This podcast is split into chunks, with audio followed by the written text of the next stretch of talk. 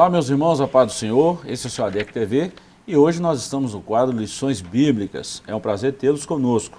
Estudaremos hoje a lição de número 11, que tem como tema Compromissados com a Evangelização. O textual da nossa lição está em Romanos capítulo 1, versículo 16 e está escrito assim, Porque não me envergonho do Evangelho de Cristo, pois é o poder de Deus para a salvação de todo aquele que crê, primeiro do judeu e também do grego. A verdade prática, nossa responsabilidade para a salvação de todos os seres humanos, mediante o Evangelho de nosso Senhor Jesus Cristo, nos torna servos de todos. A leitura bíblica em classe está no Evangelho de Jesus, segundo narrou Marcos, capítulo 16, versículos 14 a 20. E como sempre, essa lição tem alguns objetivos. O objetivo geral da lição é conscientizar a respeito do compromisso com a evangelização. E ainda temos três objetivos específicos que vai mostrar a, é, o objetivo específico em cada tópico. Primeiro, mostrar a evangelização como uma prioridade dos pentecostais. Segundo, enfatizar que Jesus morreu para salvar todos os seres humanos. E terceiro, argumentar que o Novo Testamento destaca a obra missionária na esfera local e transcultural. Mais uma vez comigo, professor Joás, muito obrigado pela participação, Sim. sempre conosco aí nessa labuta, e é muito bom tê-lo aqui mais uma vez, professor. Tamo junto. Professor, nós estamos chegando aí à 11 primeira lição, e nós estamos hoje diante de uma lição fantástica. É, eu considero, quando a gente fala de evangelho, é o porquê da igreja ainda estar na terra é para a pregação do Evangelho. Se a igreja não estiver pregando o Evangelho, está errado. O trabalho dela está sendo em vão. É, a igreja tem uma, uma missão e um propósito, né? É, e é a evangelização. O Evangelho tem esse propósito, né? O apóstolo Paulo, brilhantemente aqui no verso 16 de Romanos, né? no primeiro capítulo, ele fala sobre é, o porquê do Evangelho, né, e dá uma definição do Evangelho e dá uma, um, um porquê, né, um propósito. Né, o Evangelho é o quê? É poder de Deus. E para quê? Né, para a salvação de todos. Né, então, é, a igreja só tem uma razão de ser, né, que é evangelizar, que é levar esse evangelho para todos, né, para que todos tenham é, alcance dessa salvação, né, para que todos tenham conhecimento dessa salvação e movidos por fé, né, se, se direcionem a isso. Né? Verdade, muito bom. Professor, antes da gente começar a, a nossa lição, partir para a introdução e o comentário, é, semana passada eu estive em Pingo d'Água e fiquei sabendo que alguns, alguns irmãos é, estão aí ligados no nosso programa, no quadro ADEC TV, e eu quero mandar um abraço para os irmãos lá de Pingo d'Água, irmã Tequinha, Deus abençoe a irmã, e ela é, é está com a gente aí, é assídua nos nossos programas aí. Benção, Isso é né? muito bom, né? Benção. a gente bom. não tem tanta noção assim do alcance, né? mas é, é benção ter esses irmãos aí com a Verdade. gente. Né? Esses dias eu estava próximo em Apim, um irmão lá do Bugre também me parou e falou assim, ó oh, pastor, eu ouço lá toda semana, isso é muito bom. Deus abençoe os irmãos, você que está com a gente aí, Deus te abençoe de uma forma muito especial, tá? Vocês são bênção para nós. Vamos lá, professor, introdução. O reino de Deus cresce à medida que os pecadores vão se convertendo ao Senhor Jesus. A igreja é a única agência do reino de Deus escolhida pelo Senhor Jesus para levar a mensagem do Evangelho a um mundo que perece por causa do pecado. Com isso, nós estamos dando continuidade ao trabalho que Jesus começou. Isso aponta para a importância da evangelização e da obra missionária. Eu começo dizendo, o professor, fazendo quase que um, um paradoxo a, uma, a algumas mensagens que nós ouvimos, né, ultimamente, de algumas denominações, eu vou até nominá-las de neopentecostais, que tem uma ênfase diferente da pregação do Evangelho. Tá? E eu me lembro que eu falei uma mensagem uma época falando o seguinte de Mateus 28, versículos 19 e 20, quando Jesus falou, né, é, nos deu uma ordem e de fazer discípulos de todas as nações, batizando-os em nome do Pai, do Filho e do Espírito Santo e ensinando o que eu vos tenho mandado, né? Guardando o que eu vos tenho ensinado e tal. E estarei convosco todos os dias até a consumação dos séculos. Para se manter a presença de Jesus na igreja, precisa estar fazendo o que ele determinou que façamos, que é a Isso. pregação do Evangelho. Ou seja, uma igreja que não prega o Evangelho, que não evangeliza, que não ganha almas, ela não detém a presença do Senhor Jesus. É. Isso é a Bíblia. Não garante que, que o Senhor está lá, né, é, ao lado, né, sempre no meio dela, né, porque a promessa, é, uma coisa está ligada à outra. Né? Eu estou convosco, mas aí tem o, o que precede essa, essa afirmação. Né? É, e a evangelização está aí, né? É, fazer discípulo, ensinar, é, isso tudo é evangelismo, é evangelização, é tornar esse evangelho, que é o poder de Deus para a salvação de todos, né, conhecido.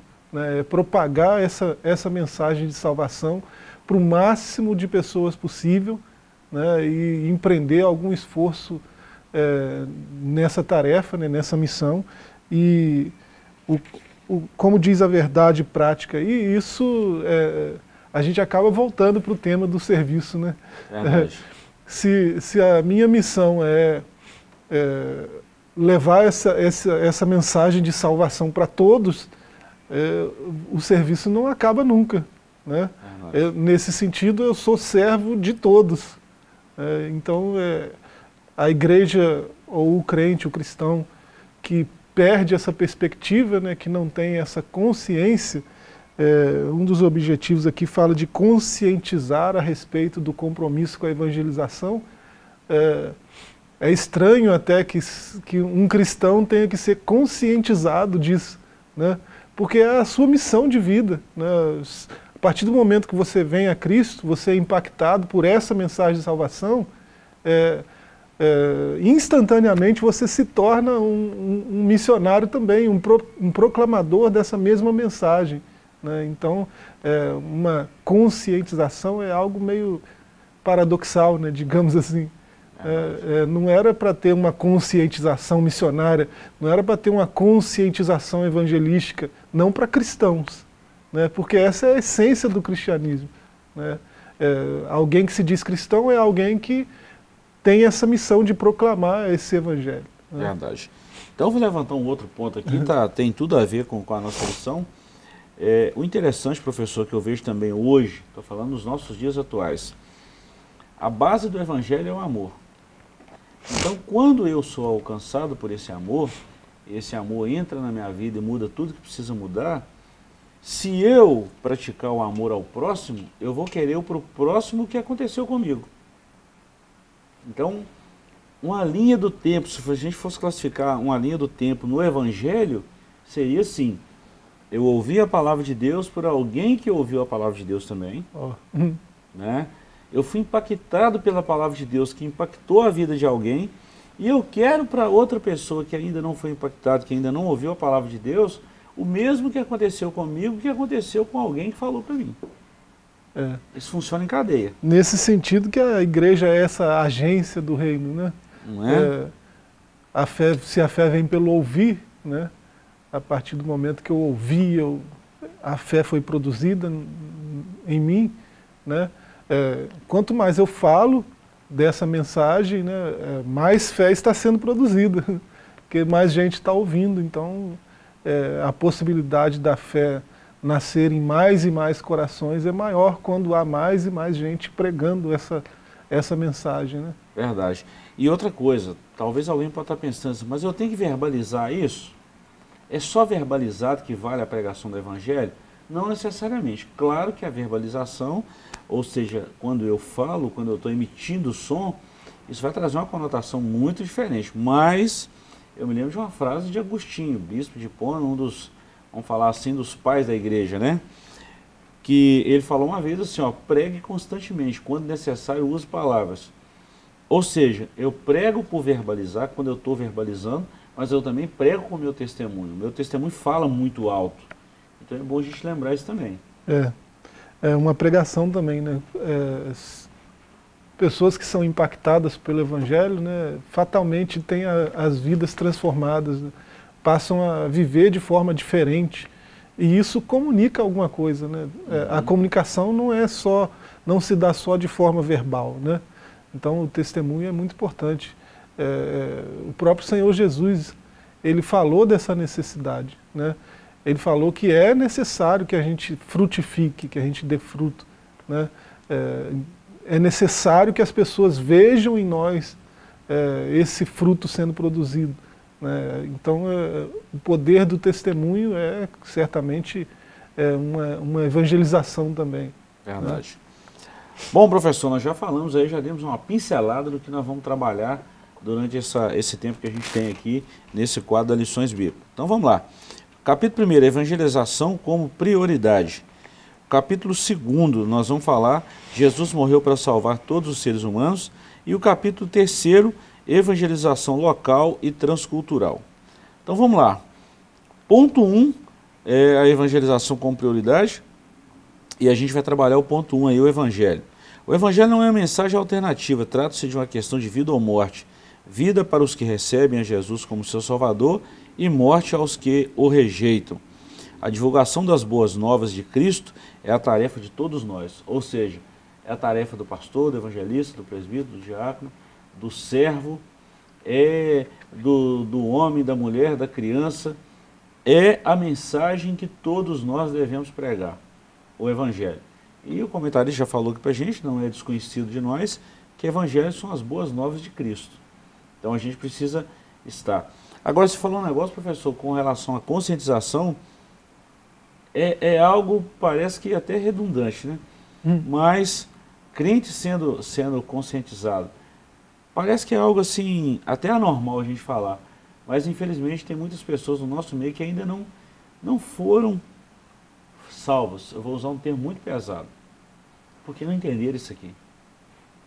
É, por isso que eu digo que é estranho. Se eu sou um cristão, né, eu fui alcançado por, esse, por essa mensagem essa boa notícia, que por definição o evangelho é boa notícia. Né? É, se eu fui alcançado e eu não tenho essa consciência de que se, se ouvir essa mensagem produziu né, uma mudança tão profunda na minha vida, é, se eu não tenho essa consciência de transmitir isso adiante, de passar isso adiante, né, alguma coisa está muito errada comigo. Né? Ou eu, ou eu não, não experimentei o evangelho de verdade, né, ou eu tenho, sei lá, algum, algum outro problema comigo, né? o problema está em mim, algum outro problema de, de seja qual nível for. Né? É, é impossível que alguém transformado pelo Evangelho é, não sinta, é, não se sinta impelido a passar essa boa notícia para o máximo de pessoas que puder. Né? É, quando a gente ouve, é, é muito comum entre nós, né? Por exemplo, quando você vai a um restaurante que é muito bom, a gente quer falar daquilo para os outros, para um amigo. Pois é. Rapaz, vai lá que é bom, comida é boa. Para quem gosta aí, no, tá no mundo fitness, não, lá é muito bom, não tem sal, ou a comida é super temperada. Tem as qualidades. É assim que o açaí se tornou popular, né? Ficou não tão é? caro igual está hoje. Verdade, é bem é, por aí, tá? É, alguém nunca experimentou e quando você experimenta, você sai divulgando. E o Evangelho é, um, é lógico, é uma comparação sem lógica o que a gente está fazendo aqui, né? mas é, o Evangelho é muito melhor do que açaí. né? a, a, transformação que o Evangelho produz é, no sujeito que está é, morto nos seus pecados e ele passa a, a experimentar a vida de verdade, né? se o sujeito não, não passar isso adiante, ou ele é muito egoísta, né? então o evangelho não foi eficaz nele, né? ou ele tem algum outro problema que a gente é preciso averiguar. Né? Verdade. A conscientizar parece estranho. Agora, reclamar que não temos talento para transmitir isso aí, isso é uma das desculpas mais esfarrapadas que o homem pode dar. É. Que todos nós temos um talento. Alguém prega, alguém canta, alguém intercede, alguém contribui. Então, tudo isso é forma da gente divulgar o Evangelho, falar das boas novas de Jesus fala para o vizinho, fala para alguém na faculdade, fala para alguém na escola, fala para alguém de trabalho, enfim, são N possibilidades a gente estar proliferando aí, divulgando o Evangelho. Isso não é desculpa, tá? Pois é. O que é o Evangelho? Essa palavra vem de duas palavras gregas, eu, advérbio, e bem, é, e angélia, que significa mensagem, notícias novas. Assim a palavra evangelion quer dizer boas novas, boas notícias, notícias alvissareiras. Gostei disso aqui. É a mensagem de Cristo que salva o pecador. É o meio que Deus usa para a salvação de todo aquele que crê. Só por meio do Evangelho é que o ser humano conhece a salvação na pessoa de Jesus. Eu, particularmente, professor, nunca vi ninguém ser alcançado se não for pelo Evangelho. Ah, mas eu aceitei a Cristo quando eu estava ouvindo um hino. Pode ser que esse hino, pode ser não. Esse hino, ele tem uma base bíblica. Essa música tem uma base bíblica. Não existe outro meio se não for pelo Evangelho. Sim. É, a arte, a arte é, é um, é um, uma ferramenta muito boa para a transmissão do Evangelho. Né? Uhum. É, e todo tipo de arte. Né? A música, com certeza, é o mais popular. Né? Então, é, muitas, muitas músicas cristãs é, estão impregnadas com a mensagem, com a boa mensagem, com a boa notícia, né? com a mensagem do Evangelho. É, isso é, tem um poder é, evangelizador, né? um poder transformador muito grande. Né? Então, é, muitas pessoas sim vieram a Cristo dessa forma, né? Uhum. Ouviram o Evangelho não é, é, verbalizado, não por uma pregação em si, né? Mas é, pela arte é, manifesta de várias, de várias maneiras, né? Você falou de arte, professor, preciso te interromper. Cinema, né? Bom, a sétima arte. Eu ia falar exatamente isso. Quando a gente olha, por exemplo, as Crônicas de Nárnia, de C.S. Lewis, ali é... Tem é, bastante coisa é do Evangelho claro, ali. É, muita coisa, né? Bastante coisa. Então a gente pode pensar assim, se a gente for olhar fundos, qual que é a mente do autor, né, do escritor, em, em escrever aquelas linhas ali, ele está apontando para Cristo e, e, tantas outras coisas do Evangelho. E muitas pessoas talvez já assistiram e nem pararam para analisar isso aí. Mas é uma pregação. Pois é. Né? Vamos lá, professor. Nosso tempo está quase fechando aqui nesse primeiro bloco e nós vamos falar lá. Primeiro nós falamos do Evangelho, o que é. Até agora nós estamos traçando esse ponto. Agora nós vamos falar sobre o único Salvador do mundo. O Evangelho são as boas novas que falam do reino de Deus, da salvação e do perdão dos pecados na pessoa de nosso Senhor Jesus Cristo. É o Evangelho da graça de Deus. As Escrituras nos ensinam que todos os seres humanos são pecadores e precisam de se reconciliar. Não existe um meio de salvação sem Jesus. Ele mesmo disse: Ninguém vem ao Pai se não for por mim. E também afirmou: O campo é o mundo. A pregação do Evangelho é uma necessidade imperiosa, porque não existe salvação sem Jesus e o campo é o mundo. E isso nos mostra a grande responsabilidade da evangelização local e mundial. Bom, professor, se enquanto a evangelização é a pregação das boas novas, né, nós estamos pregando quem? Paulo falou, eu prego a Cristo e o Cristo ressuscitado. Então eu tenho um sujeito de quem eu falo. Eu estou falando de Jesus. É ele que é o, o, o causador, né, que é o fundador, que é ele que trouxe as boas novas. Então eu preciso falar dele. É, o, o Cristo é o, o Salvador, né? ele é o, o tema central do Evangelho. Né? E se o Evangelho é a boa notícia, né, é, esse é o ponto de partida, né? Começa por Cristo.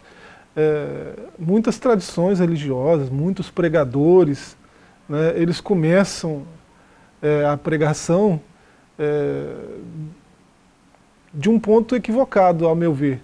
Né? É, começa já falando do inferno e já né, mostrando condenação. Não, eu eu não, não penso que o evangelho deveria ser tratado assim. Né? Se é boa notícia, né, é, é certo que todos que não vieram a Cristo já estão condenados. Ele, próprio Cristo disse isso. Uhum. Né? É, quem não crê já está condenado. Né? É, não há uma necessidade de, de, enfatizar isso, visto que já está condenado. Uhum. Né? Apresentar a boa notícia, né, e uhum. é o que? Apresentar o Cristo, falar do seu reino, da sua salvação, uhum. do seu perdão. Né, isso já é muito elucidativo. Muito. Né? É, a, outra, a outra parte, né, a contrapartida, ela já é uma realidade ela precisa ser dita, mas não como ponto de partida. Né? Não é que eu estou dizendo que a gente não deve falar sobre o inferno, sobre a condenação eterna. Né? Eu estou dizendo que esse não deve ser o ponto de partida. Uhum. Na evangelização, não. Né? Sim. Então, é, é, às vezes a gente se equivoca, né? A gente deve mostrar o Salvador. O Salvador, ele, ele é rei, ele é perdoador, ele é salvador. Então a gente deve enfatizar isso. Né? Verdade. Professor, e para a gente é, só fechar esse capítulo primeiro aqui, né?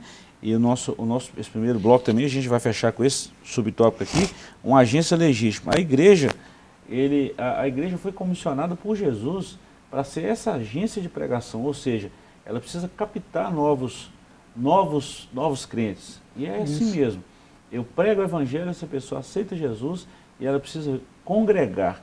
Mas eu quero fechar esse bloco, nós estamos fechando, falando só de um texto aqui de Lucas capítulo 4, versículo 16 a seguir, que está escrito assim: E chegando a Nazaré, onde fora criado, entrou num dia de sábado, segundo o seu costume, na sinagoga, e levantou-se para ler. E foi-lhe dado o livro do profeta Isaías, e quando abriu o livro, achou o lugar em que estava escrito: O Espírito do Senhor Jeová é sobre mim, pois que me ungiu para evangelizar os pobres, enviou-me a curar os quebrantados do coração, a pregoar liberdade aos cativos, dar vista aos cegos e pôr em liberdade os oprimidos e anunciar o ano aceitável do Senhor. E versículo 20: E cerrando o livro, ou fechando o livro, o pergaminho, devolveu ao ministro, assentou-se e os olhos de todos na sinagoga estavam fitos nele. Então começou a dizer-lhe: Hoje se cumpriu essa escritura em vossos ouvidos. A pregação é boas novas. Só que se a gente for olhar Isaías 61, onde esse texto está escrito, depois desse, desse texto que o próprio Jesus falou, e anunciar o ano aceitável do Senhor, aqui está falando de salvação. Mas se a gente seguir a leitura de Isaías 61, está lá. E o dia da vingança do nosso Deus e mais uma série de coisas. Sim. Jesus veio falar das boas novas. Isso. O dia da vingança vai vir. É. Mas naquela hora e agora, não é a hora para isso. É. Agora é a hora das boas novas. E se a gente, se nós como igreja somos agência do reino, né? é, a nossa prioridade deve ser o reino, deve ser essa boa notícia, né? deve ser falar da salvação, do perdão em Jesus, né? é, não desprezando, né? o, o evangelho deve ser pregado todo, para o homem todo. O tempo todo. Né? Então, é, a gente não despreza, né? mas a gente, o nosso ponto de partida é esse. Né? É, como agência do reino, né, a gente tem que promover a salvação, promover o perdão, promover o reino é, apontar para o Salvador. É, parece que a gente não tem mais tempo, né? Vamos, vamos lá. Vamos dar uma pausa aí na, na, no comentário. Nós vamos voltar nesse assunto, professor, no próximo bloco. Isso. Okay? Vamos, prometo aos ouvintes, o assunto tá bom, a gente volta no próximo bloco com esse assunto. Nós vamos fazer um pequeno intervalo e voltamos já já com esse assunto maravilhoso que é sobre evangelização, que é o papel da igreja. Deus te abençoe, não saia daí.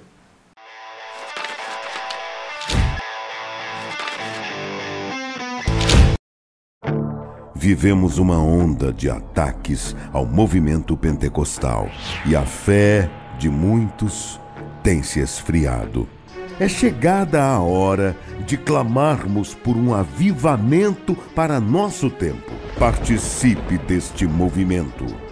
A promessa é para vós e vossos filhos uma campanha nacional pela busca do batismo com o Espírito Santo e dos dons espirituais. Nossos objetivos: até o dia 18 de junho, 110 mil crentes batizados com o Espírito Santo e 110 mil crentes batizados nas águas. Programa de leitura de toda a Bíblia até o final da campanha. No dia 18 de junho, uma grande vigília nacional de clamor. Manda, Senhor, um avivamento.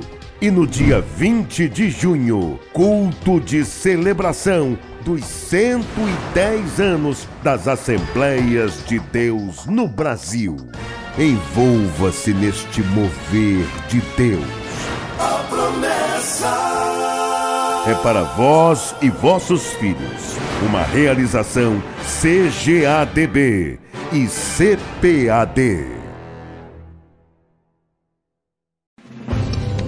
Uma verdadeira história de fé, renúncia, desafios e conquistas. Você irá se emocionar e extrair lições extraordinárias da biografia de um dos mais expressivos líderes do movimento pentecostal no estado de Minas Gerais. Recomendada por influentes líderes cristãos. Adquira agora mesmo Ari Coelho, um legado de fé e descubra detalhes de uma história de vida que pode transformar a sua. Um produto com a qualidade CPAD.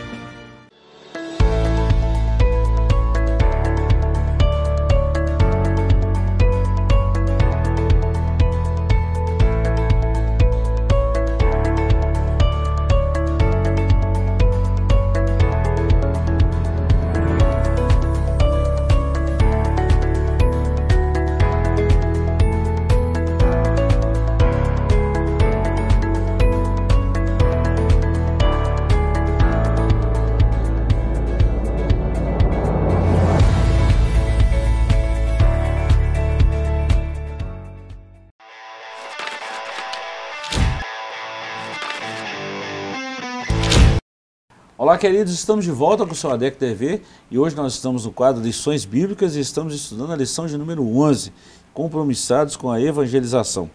Encerramos o bloco anterior falando, professor, da pregação genuína do Evangelho e do momento certo para falar. Lembro que você usou uma expressão da seguinte forma, que nós devemos pregar o Evangelho completo, mas há tempo para tudo. Hoje nós estamos falando do tempo da salvação. Não é que a igreja deve ser omissa em falar num tempo de juízo, mas a mensagem não pode ser pregada inversa, juízo e salvação. Primeiro a salvação, posteriormente o juízo para aqueles que não creem. Pelo menos foi isso que eu entendi, ok? Isso, é isso mesmo.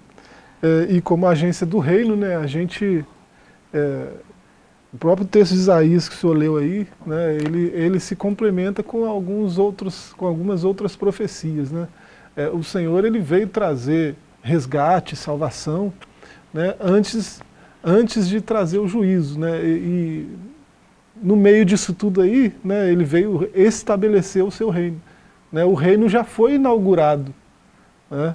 É, ele, vai, ele vai acontecer de fato né, num futuro que eu acredito muito próximo. Uhum. Né? Mas ele já foi inaugurado e nós somos agência desse reino, né? nós somos representantes do rei. Professor, agora eu vou, eu vou falar, vou direcionar os nossos ouvintes é como, como uma mensagem pastoral. Tá?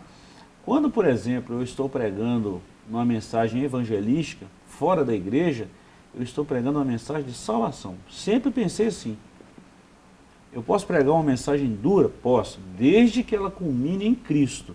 O tema central de todas as nossas mensagens precisa ser Cristo. Agora, se eu estou falando para um grupo que já é convertido, que já conhece a salvação, aí eu preciso trabalhar esses outros pontos. Sim. Eu devo trabalhar esses outros pontos. É. Porque a igreja precisa estar a par desses outros pontos também. E, e, e, esses outros pontos, quando a gente fala que também é a mensagem do Evangelho, é salvação, isso alerta a gente, isso previne a gente de, de um vacilo, de um tropeço espiritual. Mas para aquelas pessoas que ainda não conheceram Jesus, eu preciso pregar salvação. Eu devo falar é. de Jesus. Pois bem, professor, nós vamos falar agora do capítulo 2 aí. Jesus morreu para salvar todos os seres humanos. O, tópico, o subtópico 1, um, a nossa teologia, e o subtópico 2, por quem Jesus morreu. Então vamos lá. Antes, de, antes convém ressaltar que a nossa teologia é pentecostal e vem diretamente das Escrituras Sagradas, sem intermediação dos teólogos da reforma protestante. A teologia pentecostal que nossos pais nos legaram não teve nenhum teólogo ou reformador como intermediário. A CPAD vem publicando com vários volumes a coleção de todas as revistas da Escola Bíblica Dominical publicadas desde 1930. O que o comentarista está dizendo aqui, professor, é que ele está ressaltando a teologia que nós, assembleanos, pregamos, ensinamos, vivemos. É, nós não estamos falando aqui de uma nós não estamos aqui ramificando a teologia, nós estamos falando aqui que o que nós pregamos vem da palavra de Deus. Sim, é, não há problema algum em citar teólogo algum, uhum. né? isso não é problema. É, isso, é, em alguma medida, é até muito bom, né? mas o, o, esse ponto é importante, né? a nossa teologia é uma teologia bíblica, né? Isso é importante. Muito. Não há problema em citar nem filósofo, nem teólogo, nem, não tem problema. Isso, isso contribui para esclarecer muitos pontos, contribui né, para enriquecer o conteúdo que você está falando. É, é, mas é, não, esses, essas citações não devem intermediar a mensagem. Esse é o ponto. Né? É, e isso é o que a, o que a reforma protestante é, é, pregou de fato. Né? A reforma começou com um solo escritura. Né? É, o que quer dizer que a, tudo que a gente fala tem que, tem que ter escritura, tem que, estar, tem que ser bíblico. Uhum. Né? É, então, nosso maior compromisso é com a Bíblia, não é com, com Agostinho, não é com Calvino, Zwinglio, é, não é com Armínio, não é com Teodoro de Beza, não é com teólogo nenhum. Né? Eles não são intermediários da mensagem. Né? É, a mensagem deve ser entregada pura, né? só a Escritura. É, nos interessa o que a Bíblia diz. Né? O que acontece é que tem muita gente que se diz reformado, né? mas que é, se ancora em tradições teológicas, se ancora em teólogos específicos. Né? E não é o, o, nosso caso, isso não é exclusividade da Assembleia de Deus, mas é, a Assembleia preza por isso, por uma teologia bíblica. Né? Isso é importante ser ressaltado. Né? Por que, que a gente fala isso, professor? E o comentarista ele fez questão de trazer isso à tona.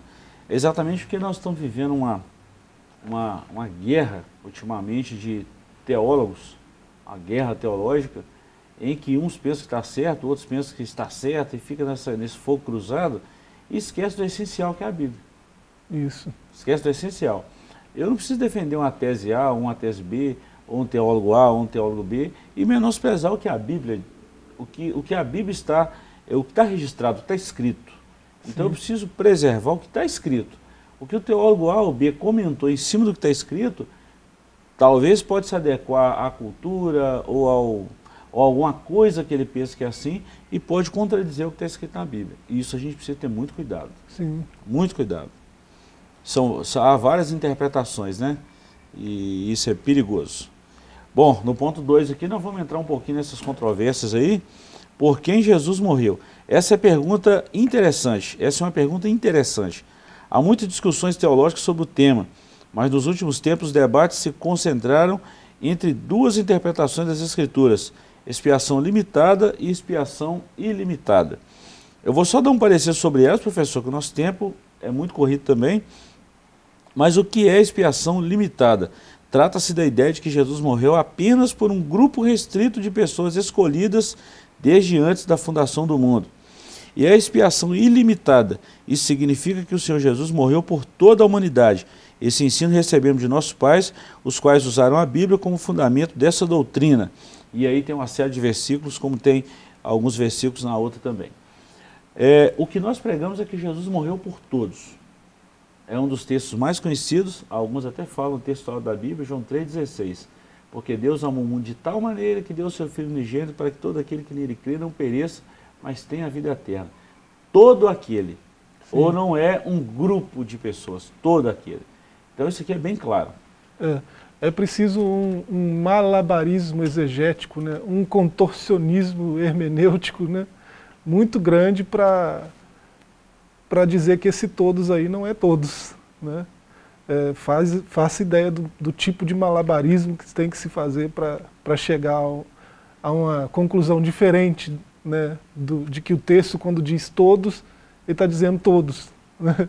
Há quem tente esses malabarismos, esses contorcionismos exegéticos aí, e consiga dizer que o todos ali não é todos. Né? Sem entrar em controvérsia, né, é, a gente pode é, dizer com toda certeza que é, expiação limitada é uma, uma ideia ruim, né, se a gente olhar para a pessoa de Deus, né, para aquilo que ele diz que, que é, para aquilo que, que Cristo veio fazer, que ele mesmo testificou que veio fazer. É, a, a, Bíblia diz que Deus é amor, né? e a Bíblia diz que ele muito nos amou, né? e não amou só o Gilberto, só o Joás. Né? É, a Bíblia diz que ele amou o mundo, né? e de uma forma incomensurável, não tem como medir, de tal maneira. Né? Se Deus amou o mundo, por que, que ele excluiria alguém? É, parece que na ideia de, de amor não cabe a ideia de exclusão. Uhum. E a gente olhando para o que Jesus fez, para o que Jesus falou, se a gente olhar para todos os passos e as palavras de Jesus, a gente não enxerga Jesus excluindo ninguém. É impossível você olhar para Jesus e para os seus passos, para as suas palavras, e enxergar algum nível de exclusão da parte dele. Por que, que Deus excluiria alguns em detrimento de outros que ele escolheria? né? é, então é essa ideia de expiação limitada. Jesus veio fazer o que fez, morrer, dar o seu sangue. Né? Para alguns, né, não faz sentido. Né? É, é, no mínimo sem lógica. Né? Então uhum. é, a gente não precisa nem entrar em muita discussão, em muita né, polêmica. Se alguém quiser fazer, a gente, se você tiver duas horas ou três, venha conversar com a gente né, é. sobre esse assunto. A gente vai ter o prazer de esclarecer. Né, mas é só você pensar, Deus, um Deus que ama, do jeito que ele disse que ama, ele excluiria alguém? Né, parece que não. Né? É, ele, inclusive, disse que veio para os, para os doentes. Né?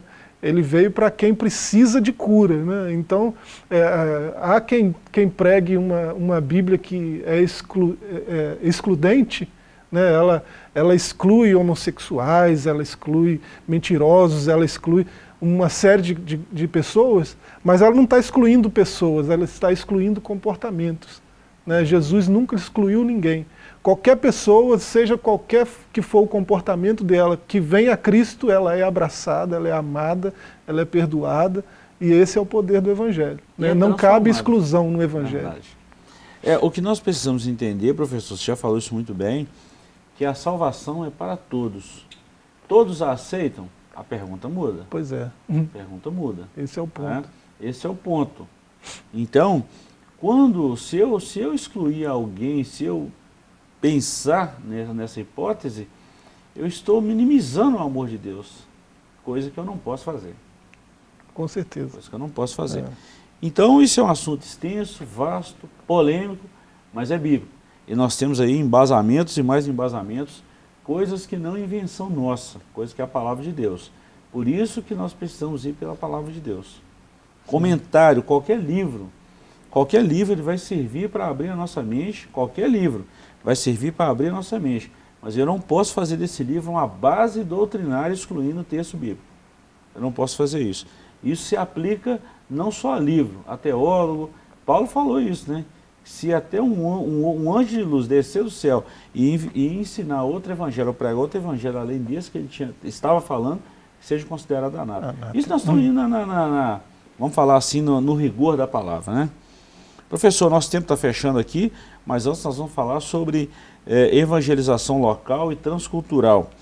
Que eu me lembro de, de um texto, talvez a gente não consiga fazer o que a gente precisa, é, ler o que a gente precisa ler aqui, mas eu lembro de um texto de Jesus, Atos 1 e 8, né? E recebereis poder ao descer sobre vós o Espírito Santo e ser-me-eis testemunhas, tanto em Jerusalém, Judéia, Samaria e os confins da terra. Ou seja, o Espírito Santo, ele é, é, é o agente, ele é o Deus, agência A, ele é o Deus que capacita, o Deus capacitador a impulsionar a igreja a pregar o Evangelho. Aqui, um pouquinho mais ali, um pouquinho mais longe e até os confins da terra. E é o que nós estamos vendo. Então nós vamos falar em quatro tópicos aqui. Primeiro, evangelização, missões e o desafio de hoje. Na verdade são três. Evangelização, missões e o desafio de hoje. Evangelização nós já falamos bastante, que é o trabalho corpo a corpo da igreja. E eu sinto até é. falta disso hoje, professor. Antigamente os crentes andavam com um folhetinho na Bíblia, no bolso. Hoje a gente quase não vê isso. Né? É. Evangelizar é comunicar as boas novas, não né? É? Quando? O tempo todo. Verdade. Né? É, eu devo comunicar essa boa notícia o tempo todo, é, o que quer que eu esteja fazendo. Né? É, isso isso implica em muita coisa, né? Eu tenho muito trabalho a fazer. Né? É a minha missão comunicar o Evangelho. Tem pessoas é, ao longo da história né, do cristianismo, tem pessoas que se dedicaram tão intensamente a isso, a comunicar o Evangelho. Né? É, por exemplo, John Eliot, John Eliot no século XVII, né? começou a traduzir o Evangelho para as culturas indígenas né, da, da sua região. Né? É, a gente, outro João, né, John Wesley, né, ele, ele começou a comunicar o Evangelho para os negros que eram excluídos na sua época, né, que eram escravizados. Né, e foi o, o, o primeiro religioso a, a falar né, dessa, dessa ideia de liberdade para todos. Né, e, ele, e ele fez isso por meio do Evangelho. Ele lutou a vida inteira para acabar com a escravidão no seu país. Né. É, isso foi lá no século XVIII ainda, né, comecinho do século XVIII. É, e olha quanto tempo que a escravidão foi abolida aqui no Brasil, por exemplo. Uhum. Lá em 1750 já tinha um pastor falando né, que os negros não deviam ser escravizados, deviam ser evangelizados. olha só que coisa. Muito tempo. Né? É, é, o evangelho ele produz isso, produz essa, essa sede de servir, essa sede de passar a mensagem adiante. Né?